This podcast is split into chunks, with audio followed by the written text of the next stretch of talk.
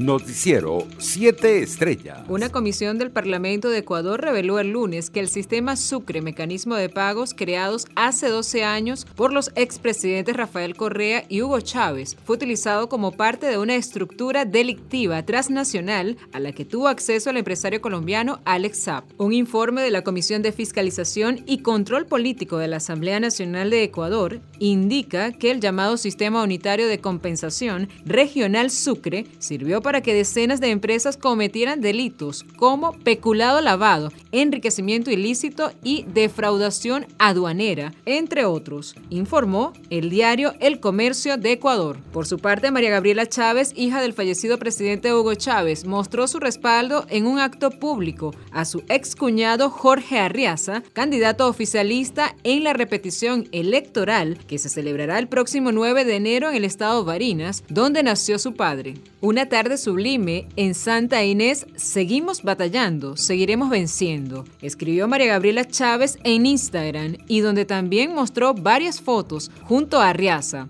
quien tuvo casado con su hermana Rosa Virginia Chávez. Entre tanto, el activista Humberto Prado entregó el lunes a organizaciones internacionales un resumen sobre la violación de derechos humanos en el país, que incluye la realidad de los presos, la libertad de prensa bajo ataque y las acciones ilegales de cuerpos de seguridad del Estado. En otras noticias, el 87% de los niños venezolanos que han migrado viajan solos sin la compañía de sus padres, según lo aseguró el abogado e investigador del Centro de Derechos Humanos de la Universidad Católica Andrés Bello, Carlos Rodríguez. Colombia ha informado que la migración de niños venezolanos no acompañados va en aumento. Llegan sin sus dos padres o representantes legales y en muchas ocasiones arriban con otro menor de edad amigo, vecino o simplemente alguien que se consiguen en la ruta migratoria, dijo Rodríguez. Internacionales. El presidente de Colombia, Iván Duque, condenó el ataque terrorista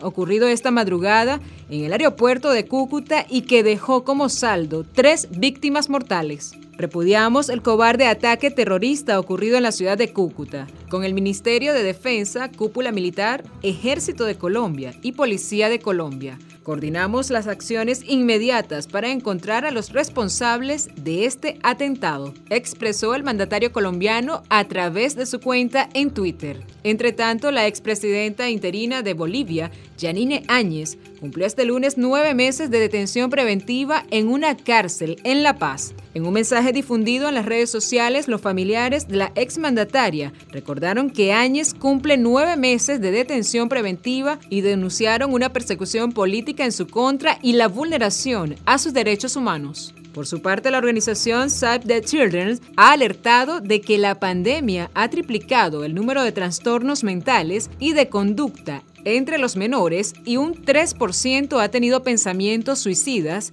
en 2021, periodo en el que han reducido los diagnósticos y los servicios de salud mental infantojuveniles están saturados. Los trastornos mentales han aumentado de 1% al 4% en menores entre 4 y 14 años y del 2.5% al 7% en el caso de los trastornos de conducta, según una encuesta realizada por la ONG a 2.000 padres y madres sobre la salud mental de sus hijos, que compara con los últimos datos oficiales disponibles de la Encuesta Nacional de Salud de 2017. Economía. La Agencia Internacional de la Energía avanzó este martes una relajación de los elevados precios globales del petróleo para el 2022, debido al aumento de la producción, la liberación de reservas y el incremento del refino. En su informe semanal sobre el mercado de petróleo, la agencia considera que la demanda mundial de crudo reducirá temporalmente su recuperación, pero sin frenarla, debido al nuevo aumento global de casos de COVID y volverá en 2022 a sus niveles prepandemia. Deportes. La NBA anunció la suspensión de los partidos que los Bulls tenían que disputar contra Detroit Pistons